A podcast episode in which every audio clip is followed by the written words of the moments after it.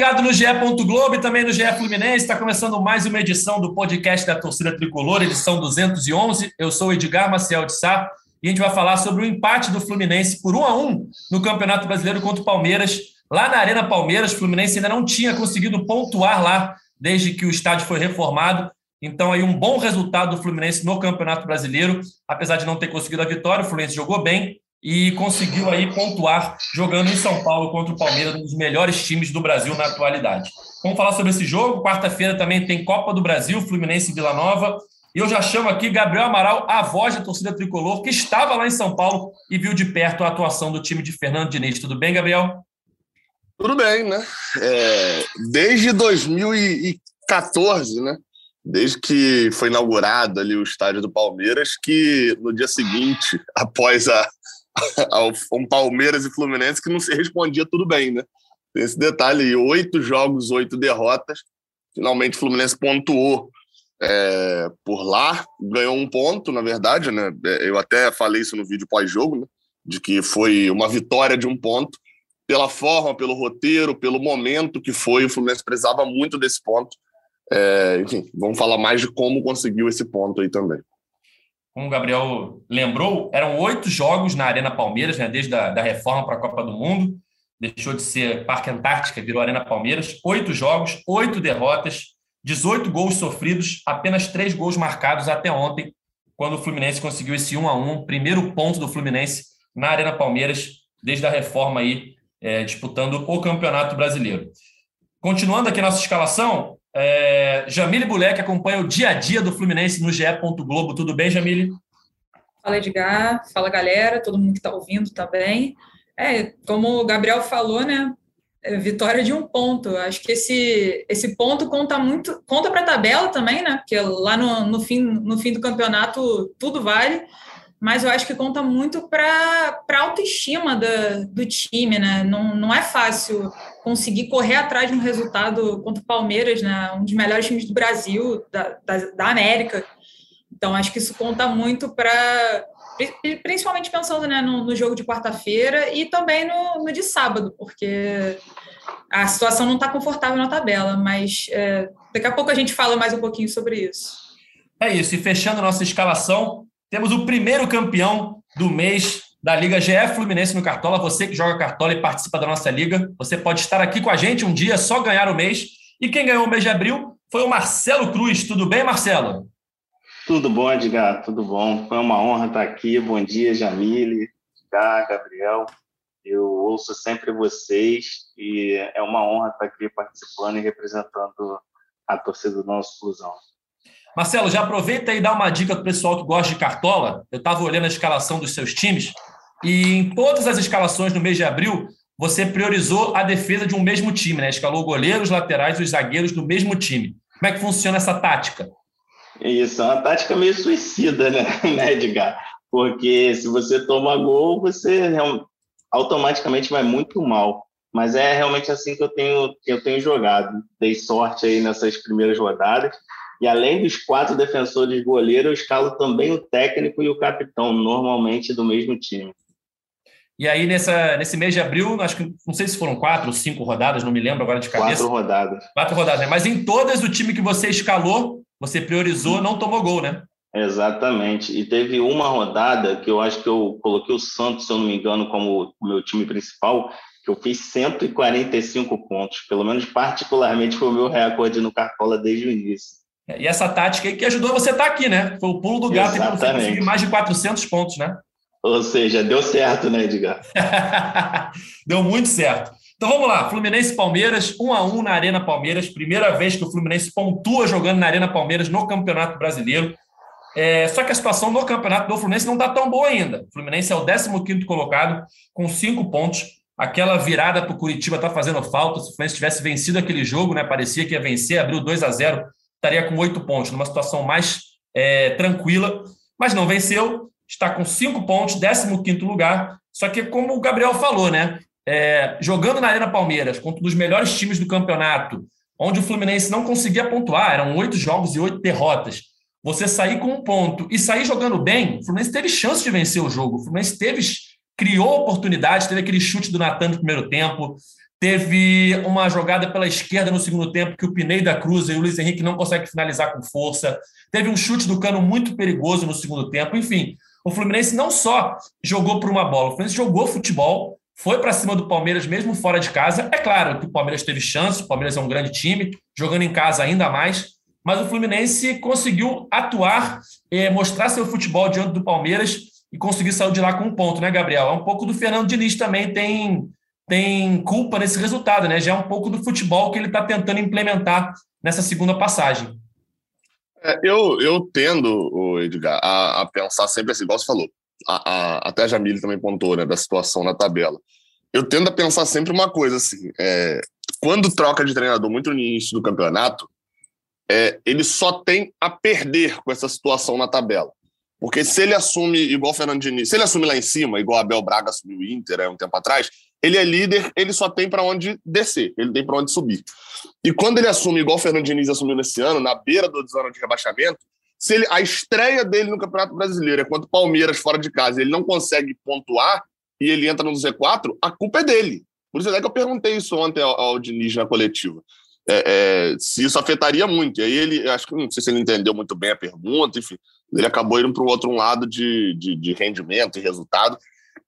É, é, mas no fim das contas, ele sabia que ele estava pressionado. É óbvio que isso, não é nem que ele estava pressionado, mas que isso iria gerar uma pressão entrar na zona de abaixamento. E, e ele fez um jogo, e aí quando a gente parte para o campo mesmo, ele fez um jogo bem ok contra o Palmeiras. É, a, a, gente até assim vai falar ali dessas três chances que citou né, no, no início do segundo tempo. O Fluminense volta melhor ali, tem três chances seguidas, que além dessas duas que você falou, ainda teve a outra lá que, que começou na esquerda também, no Nato, no final da jogada, no Nato bate para fora, com a jogada lá do Natan com o Pineda. É, teve jogada ensaiada no primeiro tempo, o, o, último escanteio lá, o último lance de ganso né, em campo, é, deixa passar, enfim teve, teve, teve jogo. O Fluminense não, não foi acuado. O Fluminense ousou muito na saída de bola. Em alguns momentos é, é, se perdeu, deixou o Palmeiras ficar demais com a bola. Mas acho que o maior exemplo assim, é que o Palmeiras é um time muito chato de se enfrentar.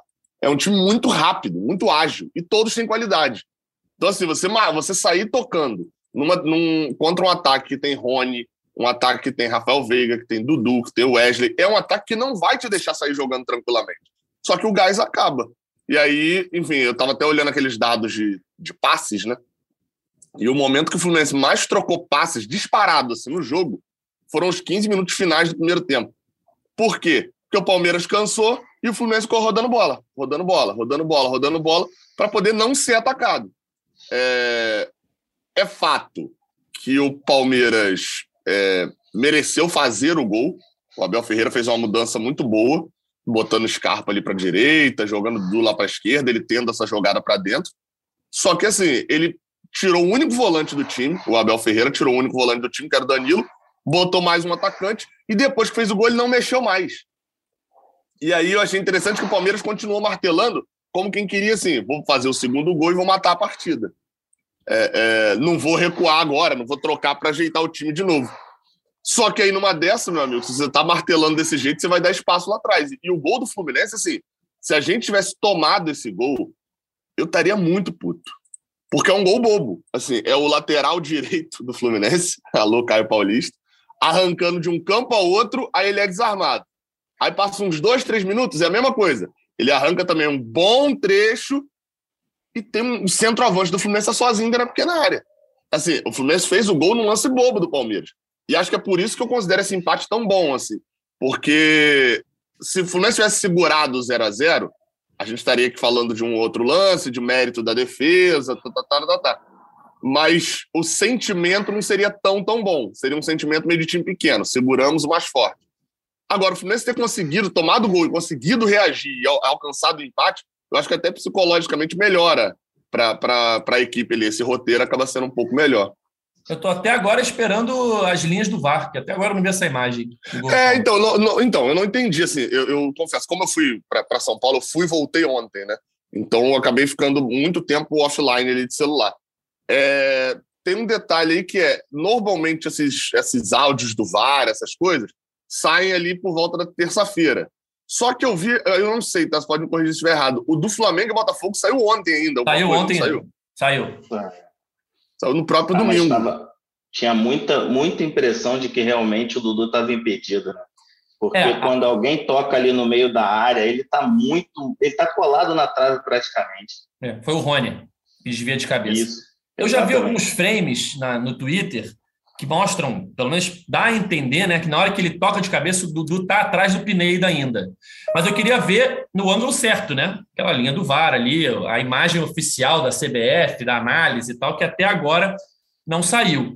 Mas, enfim, acredito eu que vai sair e que pelo menos vai mostrar que ele estava em posição legal, né? Porque não é possível que tenha tido um erro absurdo. É, aconteceu já uma outra vez um erro absurdo desse? Aconteceu. A gente lembra aquele caso na Libertadores do Fluminense, lá do Samuel Xavier, mas é raro acontecer. É, ali, ali, ali acho que foi mais. É, é, é, é, aquele exemplo que eu dou do erro de, de, de Fábio, né, contra o Olímpia. Foi mais aquele lance meio bizarro ali do que alguma coisa que pode acontecer mais vezes, né? Os caras não viram o Samuel Xavier, né? Deram um zoom e esqueceram. Eu, eu, confesso, eu não, eu não vi o lance do, do, do, gol do Palmeiras, eu só vi lá na hora, abri pelo celular mesmo, para poder ver. E assim, até agora, revendo aqui agora também, o que me parece é ter havido toque ali no meio, e não dá para, pelas câmeras que tinha da transmissão, não dá para ter certeza se o, o, o Dudu estava impedido de fato ou não. O VAR. É. E aí, lembrando só, né? O Bandeirinha não deu impedimento. Então, Exato. se a câmera do VAR também não der para ter certeza, a ordem é manter a adesão do campo. Exato. É, Marcelo, quero saber primeiro se você é fã do Diniz ou se você é hater do Diniz, que a gente tem essa divisão na torcida. É. Né? Ou você ama ou você odeia o cara. Como é que é a sua relação é, com o Fernando Diniz? Eu tô mais pro, pro fã, cara. Eu gosto muito do trabalho dele. Eu tenho muitas críticas ao trabalho anterior. É, eu acho que faltou um pouco de um pouco mais de jogo de cintura, uma melhora no, no tratamento com os jogadores mas assim essa primeira impressão dele é muito boa porque você vê que o time não tem mais aquela coisa de ter obrigação de sair jogando por vários momentos o Fábio bateu o tiro de meta direto ontem coisa que não acontecia lá em 2019 e assim eu gosto muito do Diniz pelo que ele pode trazer para a gente né, cara? porque a gente está vindo de de uma leva de treinadores aí de mesmice de muito tempo já na minha opinião e você vê, por exemplo, uma jogada dessa de escanteio do Ganso, pô, super bem ensaiada, que merecia até o gol. E você vê os jogadores, a gente termina o jogo agora com quatro, cinco atacantes, mas é completamente diferente da época do Abel, porque cada um sabe o seu espaço, você vê que não fica mais embolado. O Fred está jogando às vezes como se fosse um 10 quando ele entra. Então, a organização é, é completamente diferente. Eu, eu sou suspeito porque eu sou muito fã do trabalho do Diniz. E acho que pode render bons frutos, sim. Boa. Falando de organização, o Fluminense foi a campo ontem com algumas mudanças, né? O Diniz botou o Pineda na esquerda, o Wellington entra no lugar do André, porque o André está suspenso, né? E aí ele coloca o Natan ao lado do Ganso, Jamile. Já foi uma mudança ali, talvez que a torcida quisesse muito ver, mas de certa forma surpreendeu um pouco no céu a escalação, né? É, eu acho que, apesar da torcida ter pedido muito, né, é, era aquela coisa que parecia que nunca ia ser realidade, né?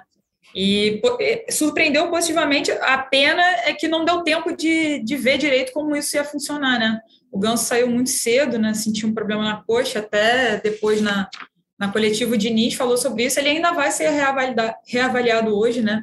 É, na apresentação, o treino vai ser ali no meio da tarde, três e meia mas o próprio Diniz disse que foi um desconforto, mas que não foi nada grave, que não, não chega a preocupar, tomara, porque quarta-feira já tem um jogo muito importante, mas acho que um ponto muito positivo, assim, apesar da gente não ter conseguido ver muito bem como ia funcionar ali meio campo com o Natan e com o Ganso, eu acho que vale muito a gente falar sobre o Natan, porque acho que com o Natan do Abel é completamente diferente desse Natan que a gente está vendo agora, principalmente nesse jogo. Foi a estreia é, do Natan, né, de verdade. É, né? a estreia de verdade, para valer. Assim, sinceramente, é, a partir de uma análise minha, eu, depois de alguns jogos do, do Natan, ainda na, na área do Abel, eu achei que não fosse funcionar.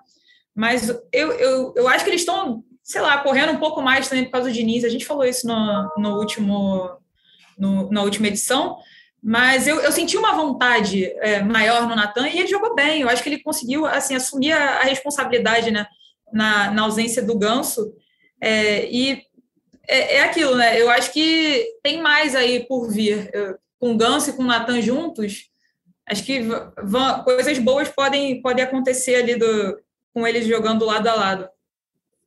É, foi uma pena mesmo a lesão do Ganso, né? Logo no início do jogo. A gente não conseguiu ver muito a dupla Natan Ganso. O Diniz já tinha dito, depois da vitória sobre o Júnior Barranquilla, que na visão dele, jogador bom sempre pode jogar junto.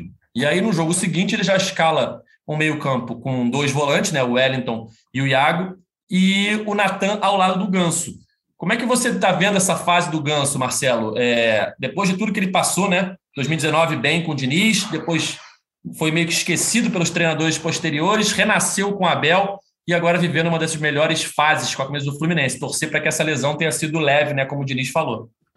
É, é, realmente, ele, ele é muito azarado, né? Porque já é a segunda vez, né? Ano passado foi a mesma coisa quando ele vinha engatando uma sequência boa, teve aquele problema, acho que foi fratura, né? E, e de novo ficou um tempo fora e aí voltou abaixo novamente. Acho que o único problema do Ganso passa por intensidade de jogo, cara, porque tecnicamente acho que ninguém consegue questionar isso. Ele, ele é muito acima da média tecnicamente.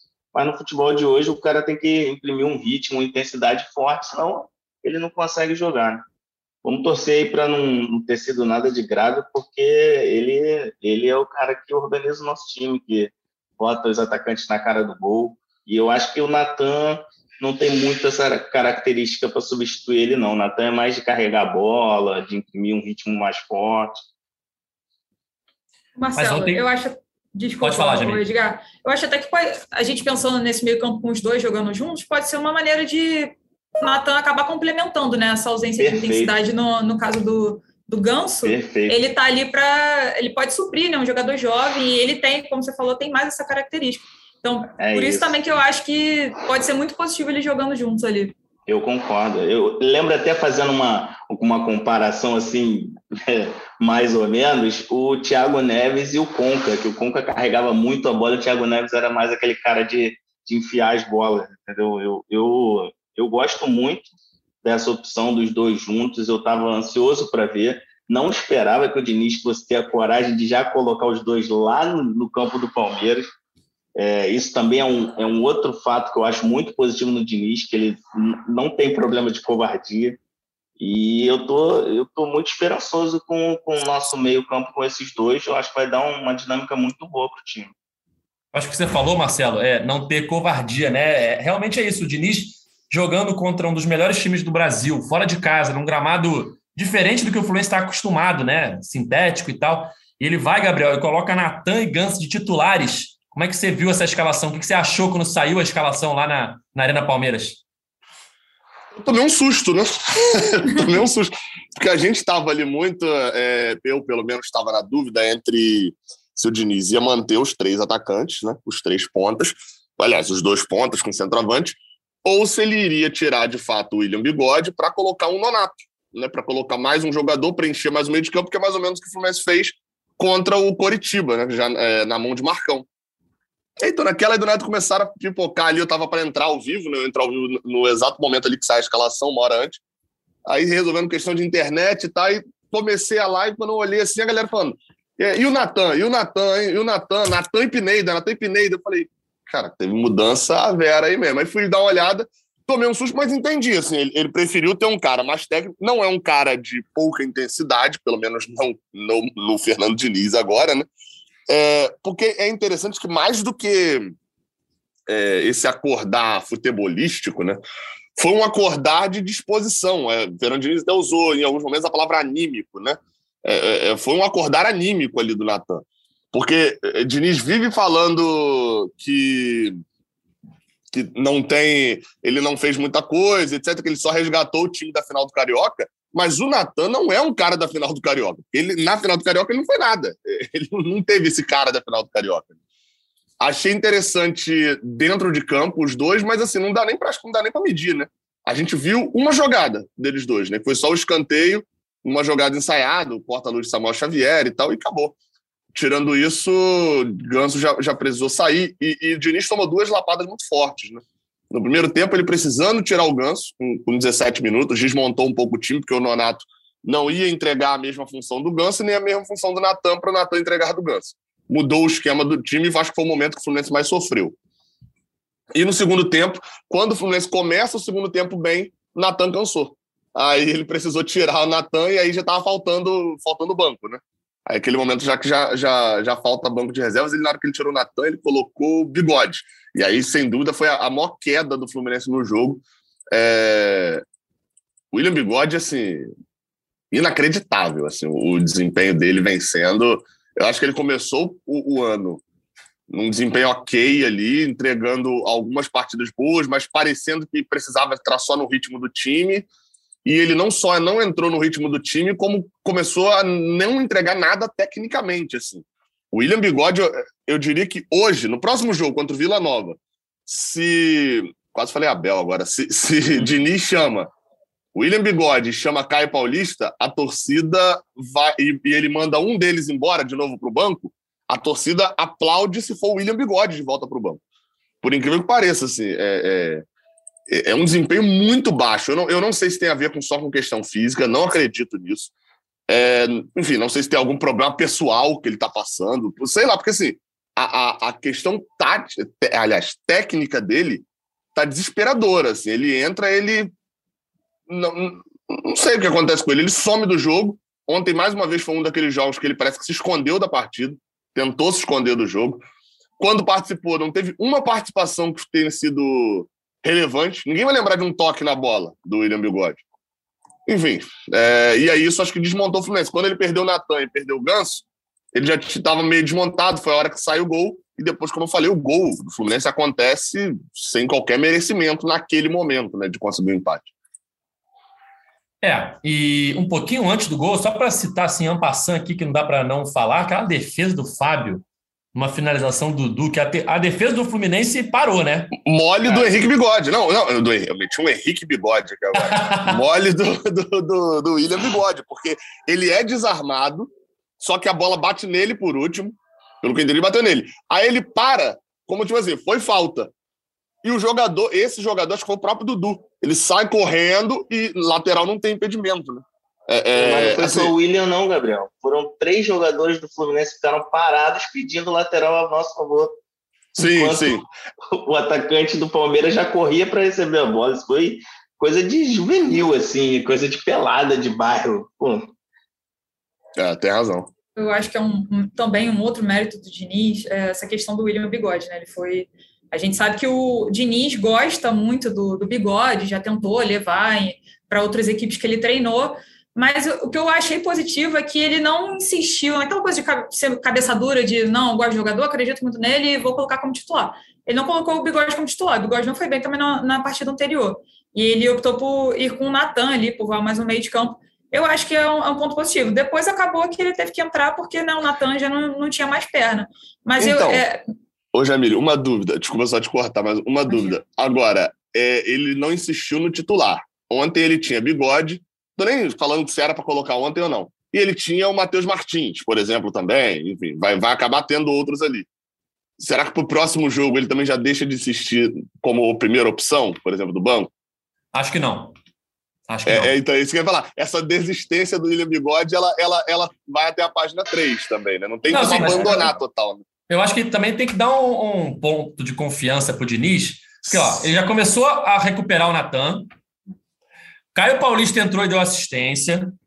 Então, claro que ele vai insistir um pouco mais no William. Ele não vai desistir do William tão cedo assim. Não, é, não, não, então não estou nem colocando como se deva desistir ou não. Mas é só, é só, tipo assim, é, é só um, um, ponto, né? Tipo, ele, ele vai mexer muito no time titular. Isso é, isso é um fato. Mas eu não, não esperaria, porque tem muita gente que está esperando nesse momento, é porque do meu comentário ali, até interrompendo a Jamil. Muita gente está esperando quem vão ser os moleques que o Diniz vai utilizar, que ele utiliza muito. Os moleques já estão em campo.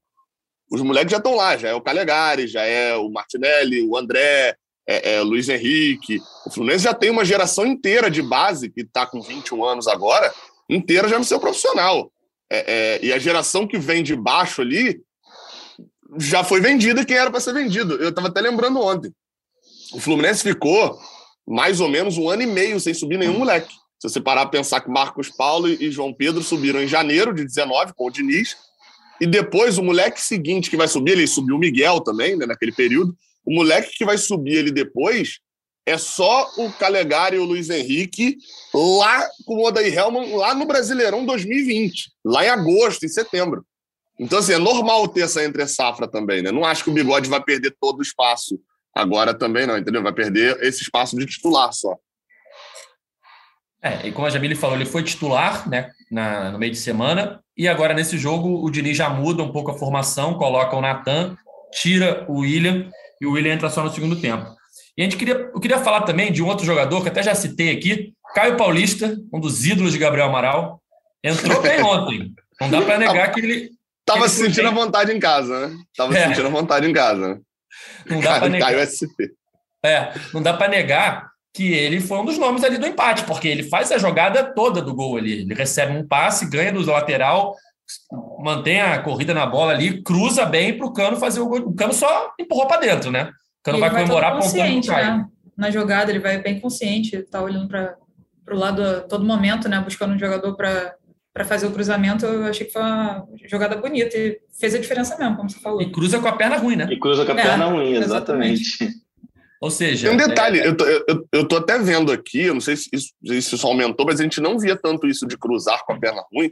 Eu tô revendo aqui os melhores momentos agora. Aquele lance no início do segundo tempo, que é um bolão de Natan pro Pineda, o Pineda cruza, o Luiz Henrique tá sem ângulo, ele toca pro, pro meio, mas a zaga acaba cortando. Na verdade, o, o Luiz Henrique cai na perna direita dele. Ele tem que Sim, finalizar então, em movimento não, com a perna então, direita mas, e acertar. Mas a impressão. Mas o foi do a impressão... Pineda com a perna errada. Não, então, não achei. Para mim, o cruzamento Pineda, eu tô até revendo. Isso que eu ia comentar agora eu, eu tô revendo aqui, o cruzamento Pineda, para mim, é, é, na medida, assim, porque ele não tinha como dar muito perfeito no, no, Nonato no meio, porque tem a marcação chegando. Ele dá no Luiz Henrique, a impressão que eu tenho é que o Luiz Henrique ele não, ele não finaliza a Vera mesmo, assim, ele só tira do goleiro pro meio da área. E o cruzamento Pineda eu achei até bom de esquerda, pelo eu achei desempenho. que tinha que ser rasteiro, porque os dois jogadores da frente, os dois jogadores do Fluminense estão à frente da zaga. Eu achei que se ele cruzasse rasteiro, facilitaria é. qualquer um dos dois que chegasse. Sim, sim. É, não, não, não, pode ser. É porque eu estava pensando aqui no erro, por exemplo, no erro. Não, isso aí você está falando que ele errou a escolha da jogada. A né? opção, exatamente, sim, a opção. É, aí, Até aí, porque aí seria mais assim. difícil ele bater na corrida rasteiro, assim, do jeito que ele bateu com a perna ruim. Então, ele optou, acho que por, por uma jogada mais segura, né? Para quem está fazendo isso com a perna ruim. É, porque ele deu, ele deu meio que o arco ali, assim. Eu estou até revendo isso. várias vezes aqui a jogada. Ele dá, um, ele dá um arco ali só que dentro do que é, tipo, Pineda com a perna esquerda, eu achei até um bom cruzamento. É porque o Everton também, eu tô, tô, revendo a movimentação, que o Everton é, é, é, um goleiraço mesmo, né? O cara, o cara fecha completamente o. o, o se fosse no Nonato, acho que era o Nonato por ali por dentro. Se fosse no Nonato, já tinha. O Everton já estava fechando bem e, e foi para o Luiz Henrique. O Everton fechou completamente o ângulo de Luiz Henrique. É, é, enfim, depois a gente viu o Fábio fazer o que fez também, dois goleiraços também no campo. Bom, o Caio Paulista, eu não lembro a última vez que ele tinha entrado bem, Gabriel. Para falar a verdade, estava muito sem confiança. Ele e o Cris Silva, né? É Esse ano não tem, não tem nenhuma entrada boa dele, tem? Esse ano acho que não tem, não. Não lembro, não lembro. Ele tá. Eu também não lembro. É, tava muito mal. E ontem, tava, foi só aquele lance, foi só aquele lance, né? Pelo menos porque eu lembro de cabeça assim, mas é um lance decisivo, né? Ele é decisivo. Eu, eu tô olhando aqui a. Eu achei, eu achei que ele foi bem no geral, Edgar. Não achei que foi só naquele lance, não. Eu achei que ele resolveu um problema que estava ali na, do Dudu, né? O pessoal caindo ali por aquele lado. Eu, eu achei que realmente, como você falou, eu achei que ele entrou bem, independente do lance do, do gol. Porque qual que, qual que era. Eu até fui olhar aqui, dar uma olhada nas notas aqui, né, que eu dou, jogo a jogo. As notas. Tem jogo que Caio Paulista entrou, mas eu não dei nota que ele entrou no finalzinho mas as notas eram 1,5 contra o Boa Vista, 6 contra o Vila Nova, então deve ter, não deve ter entrado tão mal, é, 4 contra o União da Argentina e 2 contra o Coritiba. Então, assim, de fato. É não tinha... as notas, hein, rapaz? Eu, eu sou bastante. É, eu trabalho no, no, no 0 a 10 mesmo. Quer dizer, o 10 é mais restrito, mas trabalho no 0 a 10. Mas, enfim, qual que é o ponto? Eu é, sobre Caio Paulista, eu acho que ele, ele, corrigiu esse problema, concordo aí com o que o Marcelo falou, porque tinha um detalhe. Quando, quando escalou o Pineda, eu falei, ok, o Pineda é, é, o único lateral que a gente não sabe que se marca mal, porque ele não foi exigido. Porque os outros dois a gente sabe que tem desempenho. Num, num contra um, eu acho que até o Criciúma vai bem, num contra um. Mas na cobertura de espaço, é, é, é ele é enfim, horroroso. E ele colocou o Pineda, e aí eu fiquei pensando, pô, mas o Dudu, ele não costuma fazer tanto essa jogada de cortar para dentro. Porque qual seria a lógica? O lateral, o, o ponta, vai estar tá jogando pela direita. Ele corta para dentro, se você tem um lateral de pé invertido, né? O Pineda vai estar tá com o pé bom fazendo desarme. Né? Então, isso seria útil. Dudu não faz muito essa jogada, até faz. E, de fato, matou essa jogada dele. É, é, a entrada ali do Pineda. Quando o Abel Ferreira inverte, ele bota o Scarpa para jogar pela direita e bota o Dudu para jogar pela esquerda, ele passa a ter dois ótimos jogadores fazendo isso. Porque o Scarpa é muito bom, cortando essa bola para dentro e cruzando, o gol Toda sai vez assim. que o Scarpa recebia, eu sabia que ele ia cortar para a esquerda e ninguém travava isso, cara. Então, é, aí porque qual que foi o problema? Já pegou o Pineda cansado. Já pegou o Pineda cansado também. Então não, não é o tipo de, de coisa que você tem no um, um, um, a mesma mobilidade. Você pega o Scarpa, que acabou de entrar com o Pineda já cansado, e obviamente tem a questão também da qualidade né, do Pineda. E o Scarpa, por exemplo, cruzou uh, cinco vezes. Só que olha o bizarro, como que melhorou o índice. O Palmeiras cruzou quase 40 vezes no jogo. Foram 30 cruzamentos, quase 40 deu uma forçada. 30 cruzamentos do Palmeiras. Vocês terem noção desses 30 cruzamentos, Rafael Veiga errou 7, o Dudu errou 6 e só acertou um. Rafael Veiga não acertou nenhum. O Scarpa, ele deu 5, ele acertou 4. Então olha como melhorou o índice do Palmeiras no momento que o Scarpa entrou. E, e o Caio Paulista, eu achei que ele entrou bem, principalmente que ele freou o Dudu de fazer isso do, do outro lado. Porque o Dudu foi pro lado esquerdo, aí ele tem muito a jogada do cortar para dentro e bater. Só que se você tem um Caio Paulista, que é canhoto, você vai forçar o Dudu várias vezes a cortar para a linha de fundo. Não é a melhor jogada e a gente viu ele perdendo isso várias vezes. Por isso que nesse jogo eu achei. Querendo ou não, assim, enfrentar o Palmeiras lá no, no Allianz Parque é o tipo de jogo que, se você tem um time inferior e o time do Fluminense é inferior, o elenco é muito inferior ao do Palmeiras, se você tem um, um, um time nessas circunstâncias, ainda mais no momento que tá um pouco abalado, ele tá tentando resgatar alguma coisa que já jogou, não tem boa. Para você vencer o Palmeiras, ou você vai ter que fazer uma defesa perfeita, ou você vai ter que fazer algumas invencionices. E essas invencionices podem muito, dar muito errado. Diniz fez dar muito certo. As dele deram muito certo. O Pineda titular do nada. Quando eu, no pré-jogo, eu cheguei a comentar, falei, cara, não sei nem porque o Pineda é relacionado. Porque ele só está sendo relacionado ali à toa, porque cinco laterais, não tem necessidade. É, por outro lado, botar o Caio Paulista de lateral direito, que é uma coisa que com o Abel a gente viu que deu muito errado quando ele tentou fazer isso. Você vai ter que inventar algumas coisas. E acabou que uma dessas invenções deu certo, mas conseguiu um empate. É, é, mérito do Diniz? É. Mas não dá, é o que eu falei. Eu, eu, eu me comprometi a não deixar que tivesse tudo seja mérito ou demérito de Fernando Diniz nesses dois primeiros jogos. Porque, de fato, ele teve o quê? Cinco treinos, quatro treinos, praticamente. É. E tem um outro jogador, não sei se vocês vão concordar comigo, que eu acho que não foi mal ontem e não tem ido mal quando tem entrado, apesar de tudo perseguido. Ah, tá, tá, vindo, hein? Tá vindo ele aí. Wellington. Exatamente. Não acho que ele tenha ido mal, como sempre acho que ele joga mal. Ontem, ele dá um passe para o Cano, logo depois do lance perdido do Pineda com o Luiz Henrique. Ele dá um passe vertical para o Cano, que acha o Cano livre na entrada da área, o Cano limpa e chuta raspando a trave. Se eu não me engano, é dele o passe vertical para o Fred tocar para o Caio Paulista, iniciar a jogada ali. Ou seja, é, normalmente um jogador muito criticado. Ontem entra desde o início no lugar do André suspenso, num jogo difícil. E eu não acho que ele tenha ido mal, não. Mais uma vez. Quer um dado, Edgar? Diga. O Wellington foi o jogador que mais desarmou no jogo. Olha aí. Faria uns pontinhos no cartola, hein, Marcelo? É, então vou começar a escalar o Wellington. Coisa eu vou até olhar aqui quantos pontos ele fez. Ah, ele Agora, fez 3,2. O... Mas ele tomou é, cartão é, amarelo. É, é, isso que eu ia falar, ele tomou, ele tomou amarelo. Na verdade, o, o, o Wellington ele fez, algum, fez muitos desarmes no jogo e alguns desarmes até meio arriscados. Em vários momentos era, era aquele, ele fez aquele desarme que o cara adversário ele cai pedindo a falta. Só que não foi falta, porque ele acertou só a bola. É aquele desarme meio arriscado ali até assim de, de, de fazer. Mas é o que eu tô falando. Assim, eu, enfim. Você, porque, diga, é porque você é, defende o Wellington. É por isso que você não, tá falando. Não, é que defende o Wellington, eu sou justo. Não, eu sei, eu sei, eu sei, eu tô O Gabriel fica constrangido de, de elogiar o Wellington. É, pô, não, jogou não. direitinho ali, jogou, jogou bem. Mas aí, é, mais... Não, é o Jamile, ele tá naquele grupo de jogadores, e eu vou citar um outro aqui, tá? Samuel Xavier ontem foi muito bem. Não foi muito bem, né? Foi muito bem para Samuel Xavier, mas foi bem. Que é aqueles jogadores que você, por exemplo, ó, vamos elogiar o Wellington agora, beleza. Aí você lê um texto, olha só, prezados ouvintes, nós precisamos falar de um jogador que tem um caráter excepcional. Então vocês não. Tem que fazer duas horas de, de, de preâmbulo para poder elogiar.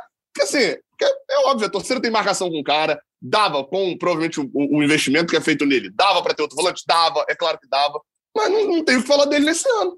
Nas notas ah. do Gabriel, o Wellington já começa com quatro. Tem que exigir muito para conseguir Olha, subir. Hoje, hoje não é não, mas já foi assim. Tá? Hoje já eu acho que o, o, que atrapalha o Wellington um pouquinho também é que o nosso sarrafo é muito alto com o André, né, cara? O André é um volante moderno pra caramba, que desarma, que joga com a mesma facilidade. E aí a gente vê o substituto dele, o cara que faz a parte burocrática ali até bem, muitas vezes, como você está falando, mas você não vai ver ele com, com a mesma desenvoltura do André. Então, a torcida já vai torcendo um o nariz, né, o Marcelo? É, Quando eu acho que é meio naturalmente tem o André ali, aí se depara com o Wellington, mas é, acho que é como vocês falaram, não, ontem pelo menos, ontem, né, depende de quando a pessoa está ouvindo, no domingo, é, não, acho que não tem o que criticar do Wellington, não. Ele foi, não, ele, falou, ele foi burocrático, mas ele foi, foi bem. Eu acho que o Wellington tem, tem dois fatores aí que eu entendo a, a raiva da torcida, enfim, o, ranço, né? Acho que é mais o ranço da torcida com o Wellington, porque ele é muito causado pelo 2021. É, são dois fatores ali, na verdade. Um é, é, o Wellington, a quantidade de partidas que ele jogou, deslocando é, é, é o André de posição, a gente via o André caindo de rendimento e, e as atuações dele sendo ruins. O Wellington jogou muito mal no Fluminense em 2021. Isso é um fato. 2021 dele é muito ruim pelo Fluminense. E o outro ponto é, tendo esse 2021 muito ruim, aí vem aquele fora de campo que influencia dentro de campo, né? Que tendo esse 2021 muito ruim, tem, é, é, é, o Fluminense renova o contrato dele. Ah, mas era uma renovação automática e tal. É, o Fluminense teve a opção de não renovar. O Fluminense poderia não ter relacionado mais ele para os jogos ali em agosto, porque ele estava o tempo todo sendo relacionado e nunca entrava. Então, acho que isso eu entendo a raiva da torcida. Agora, que não dá para querer é que só porque a torcida tem a raiva de um jogador, etc, alguma coisa, dizer que ele joga mal. E não é assim, é óbvio que existe o ranço. O, o Wellington, ontem eu ouvi bem assim: ah, mas você não tá falando do lance que o Wellington quase perdeu a bola. Pô, se eu for falar do, do lance que o cara pareceu que ia perder a bola, eu vou ter que falar do lance que pareceu que o cara ia perder o gol e ele fez. Eu não sou adivinho, pô. Não, não tem como adivinhar o que, que o cara ia acontecer. Eu não tô analisando a realidade alternativa. Tô analisando Parecia o que aconteceu. não é, né? É, exatamente. Pareceu, pareceu, perdeu. Não, então pronto. Então, na análise André, do pareceu. O André faz isso todo, todo. Parece que vai é, perder o tempo todo, o André. E nunca perde, né? Quase nunca, nunca perde. Nunca perde, exato. É, o, o, o, quase nunca foi importante aí, que os últimos jogos de André é, foram. Não, quase nunca, porque ninguém é perfeito. Uma hora ele vai perder sim, uma bola sim, e tal, mas até hoje, eu não lembro de nenhuma grande perda de bola dele que tenha resultado em alguma coisa, né? É, também tem isso, né? É, o Wellington, ele é meio que amigo do azar, né? É. Agora tá mudando isso. A bola que ele... Todo mundo perde uma bola na entrada da área. A bola que o Wellington perde, sai o gol. Isso acontecia muito, né? Nos, nos últimos jogos ele não tem sido tanto o amigo do azar nesse ponto, não. Posso só citar um outro jogador, Edgar, que para mim não claro. foi bem, e já não vem bem há um certo tempo. Vou botar... David o problema é que... Exatamente. Foi isso também. Exatamente. Assim, o problema do há um certo tempo é que, pô, eu tô pensando aqui, ele não vem bem há cinco jogos, aí você vai ver duas semanas, né? Não é, não é um certo tempo tão longo. Mas achei que ontem, nos dois lances em que Rony dá o drible de corpo na, na zaga, ele atrapalha o Nino. Principalmente no, no lance lá que foi discutindo se era pênalti ou não. Para mim, é um erro infantil dele. Em dois ou três lances no meio do jogo, que não resultaram em, em nada assim. Ele sai completamente afobado no lance. Acho que tem, assim, caído o nível consideravelmente, mas não vejo a menor possibilidade de Diniz mudar isso. Nesse Até momento. porque quem vai entrar, Sim. né, o Gabriel? A gente está é... passando por uma má fase de zagueiros aí, que tirando Felipe o Nilo... É, então, eu, eu, eu, eu para mim, o time do Fluminense é o Felipe Melo e Nino na zaga. Até porque eu acho que não tem condições nesse esquema dele jogar junto com o André no meio e, pô, não tem como barrar o André. Então, de todo, tudo isso que a gente está passando na zaga, eu testaria o Felipe Melo pela saída de bola, por, pela liderança, por tudo isso. É, isso deve acontecer em breve, né? Porque o Felipe Melo está voltando de lesão, né? Está recondicionando a forma física e o Diniz gosta muito dele. Então ele vai entrar no time em algum momento, em algum lugar. Resta saber aonde, né? É, Jamila, eu estava olhando aqui a coletiva do Diniz e ele falou uma frase legal aqui, falou que acho que foi um resgate daquele Fluminense que fez a final contra o Flamengo e ganhou de maneira brilhante o campeonato estadual. A atuação de ontem passa um pouco por isso, né? Eu ia até trazer uma, uma, um trechinho do que o Cano falou que complementa isso. O Cano diz assim: todos estão acreditando muito nele, todos estão convencidos que vai dar certo. Não é todo mundo que faz o que o Fernando Diniz faz. Eu acredito muito nesse trabalho.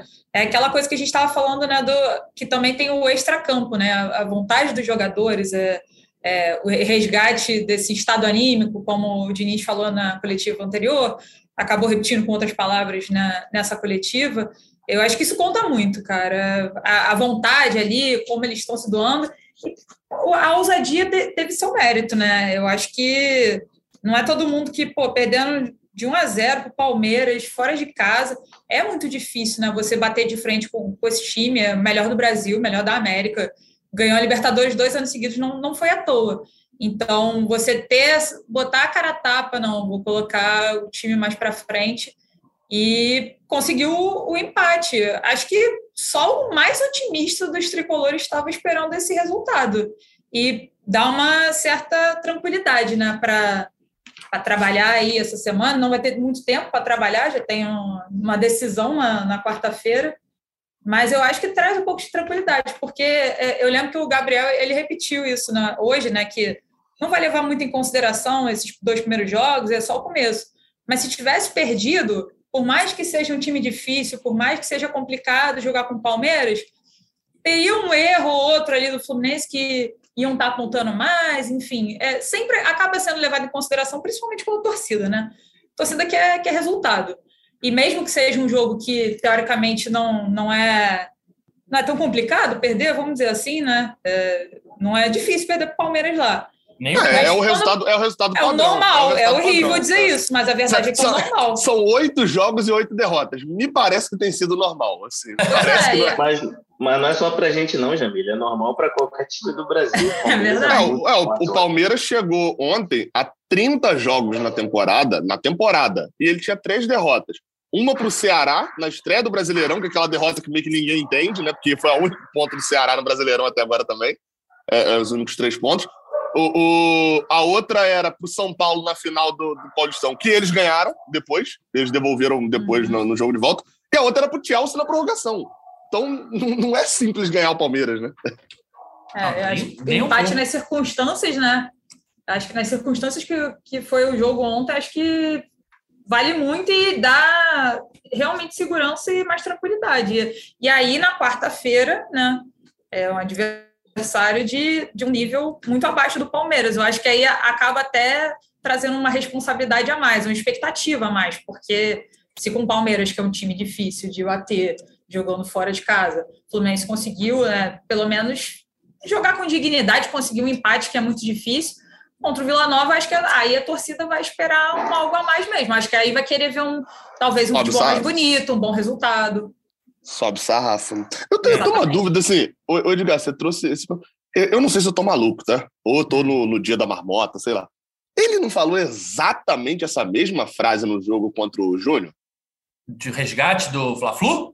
De resgate da, do, do, que eles fizeram na final do Carioca. Resgate não, não, do não, estado anímico. Ele, ele disse, eu lembro que era. Eu falei, nossa. Eu não lembro disso, não. Diferente. Foi parecido, mas não foi igual, mas foi bem parecido sim, Gabriel. É, é me pareceu que a, a expressão foi a mesma, assim, não, é, não a expressão é. falada. Mas... É, acho que é a vibe que o Fluminense está, né? Ele tá vendo o Fluminense jogar com vontade de novo, que eu acho que foi uma vontade que ficou muito clara ali, né, nas finais contra o Flamengo. Acho que foram alguns dos melhores jogos do Fluminense da temporada. E, e principalmente em termos de força de vontade, correr atrás, se doar, ali foi, claro, final, né? É. É, mas ficou bem, bem claro ali. E agora eu acho que a gente está voltando a ver um Fluminense com essa força de vontade novamente, assim, acho que é, é, acho que por isso que ele traça muito esse paralelo, né? Porque realmente no, nos jogos nos jogos finais ali do, do Abel, o Fluminense estava meio que se arrastando. Então, ver essa, essa recuperação, acho que ele acaba batendo muito nessa tecla, né? Gabriel, você falava coisa que... Pode falar, Marcelo. Oh, desculpa, tem uma coisa que está me, me, me deixando bem preocupado, não sei se vocês concordam. A parte física. O tipo de jogo do Diniz exige demais da parte física. E a gente tem visto aí jogadores como Luiz Henrique, o Pineda, como o Gabriel citou, completamente esgotados no final do jogo. É, isso tem me preocupado, porque com a maratona de jogos e a intensidade que o Diniz gosta de colocar no, no jogo, eu não sei se a gente vai ter pernas para conseguir seguir aí nas competições, não. É, o Cano também, né? Tá vindo marcar Cano, lateral. Exatamente. Isso. Ou seja, é, já, e aí, o Natan já saiu extenuado ontem, o Ganso já sentiu um probleminha. Pode ser que mais para frente o Fluminense tenha sérios problemas aí de desgaste muscular, desgaste físico. Mas, Gabriel, você falava é, no último podcast de uma primeira semana do Diniz que podia ser muito problemática, né? Ele chega e aí já tem um jogo decisivo de Sul-Americana, que se ele podia ser eliminado, já podia perder para Palmeiras, que é um resultado normal. E aí, em poucos dias de Fluminense, ele podia estar eliminado da Sul-Americana, na zona do rebaixamento, assim, sem ter muita culpa de nada, mas já iam começar a falar dele. Parece que, pelo menos nessa primeira semana, ele sobreviveu, né? É, eu até brinquei, eu estava pensando nisso ontem, essa analogia. Ele, ele, ele, chegou no Fluminense, o Mário Bittencourt falou assim: beleza, você é novo treinador, tá aqui. Aí o Marcão chegou e falou: ó, tá aqui as três bombas na sua mão. Vai lá e se vira para desarmar e não deixa explodir. A primeira bomba ele desarmou, que era não ser eliminado da Sul-Americana. Ele não podia perder ou empatar pro, com o Júnior em casa na estreia dele. Ganhou, tá vivo na Sul-Americana, desarmou a primeira bomba. A segunda, para mim, era a mais difícil de todas, que era não entrar na zona de rebaixamento. Que assim, ela, ela não dependia só dele, né? Que o, o, ele, mesmo se ele perdesse, ele podia continuar fora. Mas assim, com o empate, ele se garantiu fora do Z4. Ah, Gabriel, mas nesse momento não faz tanta diferença. Meu amigo, entra na zona de rebaixamento para você ver. Se o assunto não é só Z4, sair do Z4, é, é uma areia movediça aquilo lá, meu amigo. Para sair é chato. Enfim, conseguiu desarmar essa bomba também. A terceira bomba se, não é só fazer o básico ali para desarmar essa bomba, não. Se o Fluminense se classificar, não a terceira bomba seria não ser eliminado da Copa do Brasil para o Vila Nova. Mas se o Fluminense só não for eliminado, fica com ferimentos leves aí. Até é... porque, Gabriel, lembrando no primeiro jogo, o Fluminense venceu, mas a, a sensação depois do jogo foi muito ruim pela atuação, né? Exatamente. Vila Nova foi assim, não fez mais do que sua obrigação de vencer, né? É um time que é inferior ao Fluminense, mas o, o estado depois do jogo, a, torcida estava revoltada, não, não, não foi uma boa impressão, mesmo vencendo. Acho que é, é mais do que vencer, né? É, é aquele jogo, Jamil, que o torcedor que está na arquibancada, ele sai virado no giraia de feliz. Pô, gol de Fred, último minuto, explosão e tal. Mas à medida que ele está ali no metrô, aí ele já vai A adrenalina assim, vai baixando, né? É. Caraca, que merda, a gente tomou 2 a 0 tomou um gol de Pablo Diego do Vila Nova. Isso é uma vergonha. Então, assim, é, é, se for do mesmo roteiro contra o Vila Nova lá, o Fluminense, por exemplo, tá perdendo por 2 a 0 e no finalzinho buscar dois gols e segurar a classificação, vai ser esse mesmo filho de Diniz dando voador em placa de publicidade, vai ser tudo isso. Mas depois a gente. O, o sarrafo é, é, é o, o, o, Edgar falou, né? Eu falei sobre sarrafo naquela hora. O sarrafo do Vila Nova ele é mais baixo, com todo respeito ao Vila Nova. Mas, como eu sempre falo, quando a pessoa fala com todo respeito, ela já está diminuindo a outra. Né? então, assim, é, o sarrafo é mais baixo, não é para tropeçar. Nesse novo clima, o Fluminense postou no Instagram aqui há uma hora o lance do Ganso no, no escanteio, né? Que o Samuel Xavier faz o corta-luz, o Natan chuta e o Everton faz uma defesaça. Aí colocou aqui: eu vi essa bola lá dentro, que jogada. Aí tem um comentário do Fred que eu acho que resume bem o clima atual eu tô dinizado e uma carinha com um coraçãozinho. É, vai, vai, querendo ou não, assim, é, o, o, elenco, acho que. E isso acho que até um, um mérito ali a, a, a, da gestão Mário Bittencourt dentro. Enfim, vocês podem encarar como mérito ou como demérito, mas acho um, um acerto dentro do que eles querem. Eles o tempo todo é falado sobre estabilidade, sobre o grupo tá fechado e etc e até agora, ali, desde em todos os inícios de trabalho, né? Foram contratados Odair Helman, Roger Machado, Abel Braga e Fernando Diniz, né? São os quatro treinadores contratados aí a partir de 2020. É... Desses quatro, acho que só Roger não teve o grupo 100% na mão fechado com ele, né? É, o Odair tinha muito isso, o Abel também nem se fala, o grupo muito fechado com ele e tal, e agora o Diniz me parece ter também a mesma coisa. É, é, o que a gente viu do Fernando Diniz, por exemplo, acontecendo um pouco no Santos, assim, de a torcida e a galera não comprarem muito barulho dele, no Fluminense, tanto o grupo quanto a torcida compra o barulho de Fernando Diniz muito fácil, né? Isso dá um pouco de tranquilidade para trabalhar. Né? E os jogadores têm falado muito disso, né? Acho que o Luiz Henrique, depois do, do jogo, é, falou não, do último jogo, né? Penúltimo. É, o Cano voltou a falar disso, eles batem muito nessa tecla também, é, é importante, né? Você vê que realmente muda o Estado, assim, principalmente né, o trabalho começando, né? A Abel tinha o grupo muito fechado com ele, mas eu acho que já, o trabalho já estava realmente desgastado. E agora um trabalho novo, e que eu acho que já podemos dizer que traz algum otimismo, né? É, eu acho que também está tendo esse efeito no, nos jogadores, nesse ânimo deles. Bom, e quarta-feira tem mais uma decisão, né? Como a gente já adiantou, o Fluminense Vila Nova, nove e meia da noite, no Serra Dourada, que já não tem jogo aí há mó tempão, vai voltar a ter um jogo. E o Fluminense joga pelo empate, ou se perder por um gol de diferença, teremos decisão nos pênaltis. Marcelo, o que você faria para esse jogo? Você acha que vale repetir a escalação contra o Palmeiras? Vale dar um descanso para o Ganso, talvez, aí, para não agravar aí o que ele teve? Ou se não tiver é. o Ganso, quem você colocaria? É, então, eu, eu gostaria que repetisse, mas eu acho que o Ganso não vai ter condições, não. Por mais que o Diniz tenha falado que foi só um desconforto, quando é muscular, ainda mais na posterior, assim, eu acho muito arriscado, mesmo se ele tivesse recuperado, acho muito arriscado colocar ele para jogo, por, pelo simples fato que a gente não tem substituto, né, cara? Então, eu, eu não, não arriscaria com o Ganso, não. Eu gosto muito do, do Nonato. É, eu acho que o Nonato dá uma dinâmica boa no jogo. É, gostei da entrada dele ontem também. Então, eu colocaria, eu armaria o time com o Nonato no lugar do Ganso. O, o Arias é um jogador aí que está para voltar, né, Jamile? Você que acompanha, acompanha o dia a dia do Fluminense, até havia é. uma expectativa dele voltar contra o Palmeiras, ser relacionado, né? Exatamente, né? A, a gente esperava até que ele fosse para esse jogo, mas talvez estejam sendo um pouco mais cautelosos, né? Ainda mais que a gente já bateu nessa tecla várias vezes aqui, né? Por conta da, dessa intensidade, né? De jogos, dois jogos por semana. Então, acho que como o Diniz conseguiu ali uma, uma alternativa, né? Sem o Ares, eu acho que deu para ir. Mas com essa questão do Ganso agora, né? Não, não sabemos ainda o a gravidade da coisa. O Diniz disse que não, não preocupava muito, mas acho que realmente só quando ele for reavaliado que a gente vai poder bater um martelo. Mas eu acho que o Arias entrando ali no, no lugar do Ganso talvez fosse uma, uma opção interessante, né? O, o Arias já jogou em alguns momentos é um pouco mais recuado ali para o meio de campo. É, e eu acho que ele consegue fazer essa essa mudança ao longo do jogo, né? É, recua um pouco mais, avança um pouco mais, mais próximo do ataque. Então, talvez fosse uma, uma alternativa interessante. E, de repente, na lateral esquerda, né? Não tendo tanta necessidade de marcação ali com o Pineda, de repente voltar com, com o Marlon, tem o Cris Silva também. Mas, Mas aí você que... manteria o William? Não, não sem, porque... o, sem o William. Sem né? o William é, na, na, na, teoria, pelo que eu entendi é, da Jamília, William... é meio de onde o, para onde é, eu iria então, também. William, assim. onde, onde entraria o Arias, né? Por, por isso não, então, para mim, é, é, certo, o William não, sem mexer tanto não, não. partindo da, da escalação passada. Sim, isso que eu ia falar. É, seria, ah, seria, mais ou menos ali o, o, o, Arias entrando na vaga que foi do William Bigode ou foi do Natan, e o Natan ficando com a vaga que foi do Ganso, por isso. exemplo. Ah, né? sim, é isso. Mais ou menos, é mais ou menos nesse, nesse formato.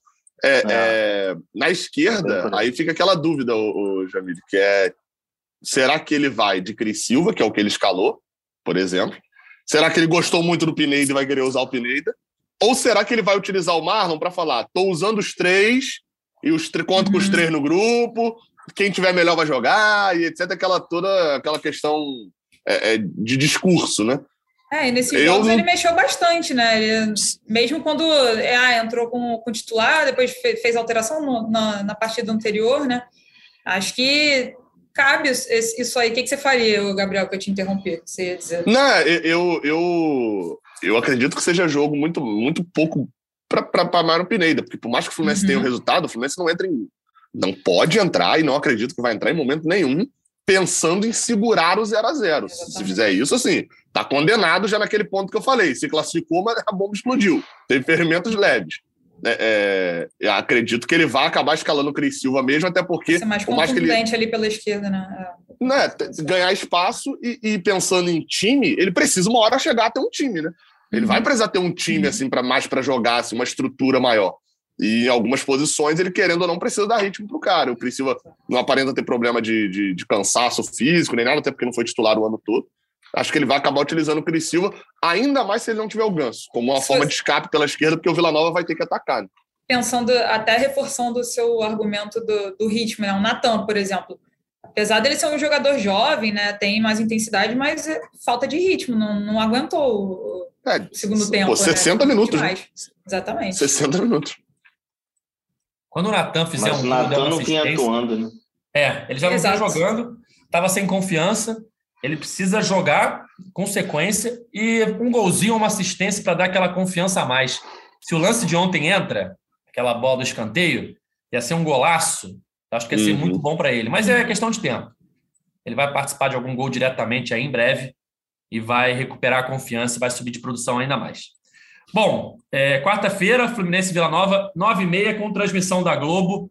Próximo desafio do Fluminense no, na Copa do Brasil, né? E no final de semana tem Campeonato Brasileiro Fluminense e Atlético Paranaense em volta redonda. O Fluminense tem que vencer aí para melhorar um pouquinho a sua situação no Brasileirão. É isso. Ô, Edgar. Fim. Fala, Gabriel. Só para fechar essa questão de sequência, né? Como é que muda a, o olhar, né? Quando a gente vem de uma derrota daquela forma como foi Curitiba, em Curitiba, a gente olha e fala bem assim, caramba, sequência difícil. Aí empatou o Palmeiras fora, você olha a sequência e não é uma sequência, é uma sequência chata. Mas está longe de ser uma sequência que o Fluminense vai, não vai ser favorito em nenhum dos próximos jogos, mas ele também não entra como azarão em nenhum dos próximos jogos. Fluminense pega o Atlético Paranaense em casa. É, o Fluminense, nesse momento, para mim, é favorito desse jogo, mas ok, tem mais favoritismo. Pega o Fortaleza fora, um Fortaleza tropeçando na Libertadores e que tem um ponto em quatro jogos no Brasileirão. Lanterna. Vai pegar um Fortaleza meio desesperado, porque talvez já tenha até sido eliminado ali da, da, da Libertadores, né? Vai estar antes da, da última rodada, enfim, brigando por Sul-Americana. Depois pega o Flamengo, que assim, Aqui, nesse momento, eu não preciso nem falar mais de não, o histórico do Flamengo. Não, o Flamengo, eu vi o Flamengo Botafogo ontem uhum. lá, estava no aeroporto, estava vendo assim. Se for esse Flamengo aí, meu amigo, tem muito jogo. É, e depois pega o Juventude fora de casa, que é aquele famoso jogo da viagem chata, não sei o quê, complicado, Alfredo Jacone, é, é, é, como é que é? A névoa passando e tal. Mas o jogo é no final de semana, então pode ser que seja tarde é, não é um jogo que o Juventude também seja favorito. O Juventude também não está voando no Campeonato Brasileiro, né? É, só ganhou. Um, aliás, não ganhou ainda, foram três empates. Aí o Fluminense só não vai ser favorito também. O favorito é o Atlético Mineiro lá já no dia 8 de junho. Então o Fluminense tem quatro rodadas aí em que ele tem plenas condições de sair com oito pontos, com nove pontos, é, é dessa sequência, o que o deixaria na primeira parte da tabela. Bom, é isso. Chegando ao fim, de mais um podcast é Fluminense, edição 211. Marcelo, muito obrigado pela sua participação como primeiro campeão do mês da temporada 2022. E já deixa uma dica aí para o pessoal para a próxima rodada do Brasileirão. Qual vai ser o time aí que você vai usar como, como base? Já decidiu? Ah, obrigado aí, Jamile, você, Edgar, Gabriel, pela receptividade aí. Adorei participar. Vou, vou me dedicar para tentar voltar mais vezes aqui. É, eu ainda não olhei, ainda não olhei os duelos do fim de semana para o Cartola, não. Costumo ver isso já na sexta-feira, porque senão ficou mudando muito. E aí fica aquela coisa do arrependimento. Pô, tirei aquele time. Isso acontece ah. comigo direto. É, eu deixo para começar a montar já na sexta-feira, então nem olho nada antes disso. Então, mas assim, o Fluminense cara, é O cara escondendo o jogo, o cara escondendo o jogo é brabo, né, cara? Ele quer Metendo... voltar, você acha que ele vai dar dica pra galera? Caô, o time já tá montado desde ontem, já, já foi lá. Não, tá, já tá pronto no caderninho ali já. Não, não, de verdade. De verdade, só lá para sexta-feira mesmo. Mas eu quero voltar, isso aí também é verdade. Ó, Obrigado mais passado, uma vez aí, pessoal. Ano passado, nenhum campeão foi repetido. Aí, para quebrar é. inscrito, ó. Inclusive, é, os campeões do mês, o campeão geral não foi nenhum dos campeões de mês. Foi um cara que não ganhou nenhum mês. Não foi o tal do Marcelo, eu, acho que ele, eu acho que ele não. É o, é, o cara do, é o cara dos pontos corridos. É o cara dos é. pontos corridos. É. ele não Só quis participar. Ele abriu mão da, da participação dele. Ele foi o único que abriu mão, se eu não me engano. Todos os outros ah, campeões de mês. É, todos os campeões de mês vieram e participaram com a gente.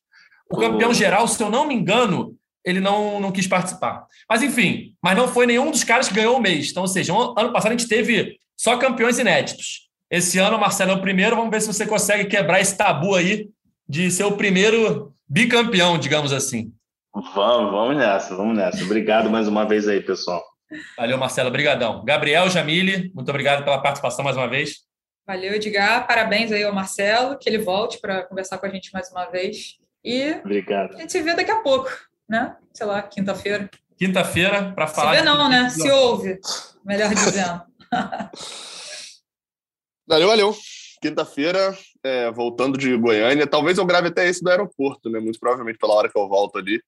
Estarei lá. E olha, na moral, se o Fluminense tivesse sido eliminado, a chance de eu estar tá sentindo uma leve dor de cabeça, não poder participar, tal, porque Ó, do aeroporto vai ser complicado. Olha só, Cauê Rademacher, nosso comentarista número um aqui do podcast, que não está aqui hoje mais uma vez, que ele é um chinelinho. Eu fui com ele num casamento no fim de semana, no sábado. Cauê ficou rouco no casamento e meteu o Miguel até hoje, que está com a voz ruim. Eu tô aqui, fui no mesmo casamento, tô aqui normal participando, mas o Cauê é chinelinho. Então, ele mais uma vez desfalcou nosso podcast, metendo um migué, que Gabriel já está começando a aprender os migués de Cauê para usar no próximo podcast aí. Olha, é, não, é eliminado pelo Vila Nova, gravando do aeroporto, meu amigo, o tempo todo falando, bem-vindo a Goiânia. E aí não dá, não, não vai dar. Mas é isso, galera. Fim de mais uma edição do nosso podcast. Nosso podcast está nas principais plataformas de áudio. Só procurar por GE Fluminense ou então no seu navegador ge.globo barra Fluminense. A gente está aqui nos dias seguintes aos jogos do Fluminense, né? No final de semana a gente está aqui na segunda-feira, quando joga quarta-feira estamos aqui na quinta, quando joga terça estamos aqui na quarta, enfim. Estamos aqui logo depois dos jogos do Fluminense para analisar a atuação, para analisar a semana, os desafios do tricolor na temporada 2022. Então é isso. Esse podcast tem edição de Pedro Suaide, a coordenação de Rafael Barros e a gerência de André Amaral. Valeu, galera. Até a próxima. Tchau. O Austin para a bola. O Austin de pé direito.